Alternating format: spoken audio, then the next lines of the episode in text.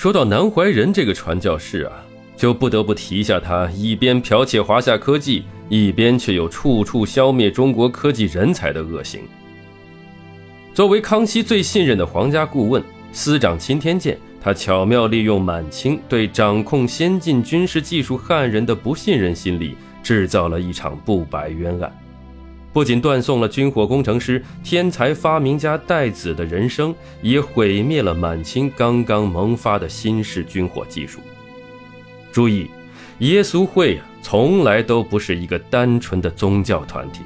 而是一个从属于梅森体系的军事情报工作组织。清除火炮专家戴子跌宕起伏的一生，不仅是个人悲剧，而且也是一场历史悲剧。戴子，生卒一六四九至一七二六，字文开，晚年自号庚烟老人，人称庚烟先生，火器制造家、工程师，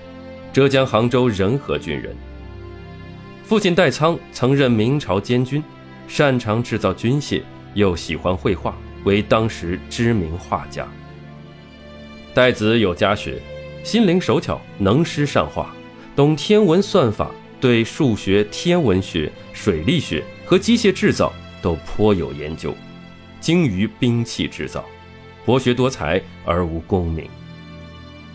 因其善制造连发火枪及威力巨大的火炮，被推荐给朝廷，在平定内乱和西征新疆的战役中获得使用，取得重大战果，受到康熙嘉奖，整授翰林院侍讲学士从四品，入职南书房。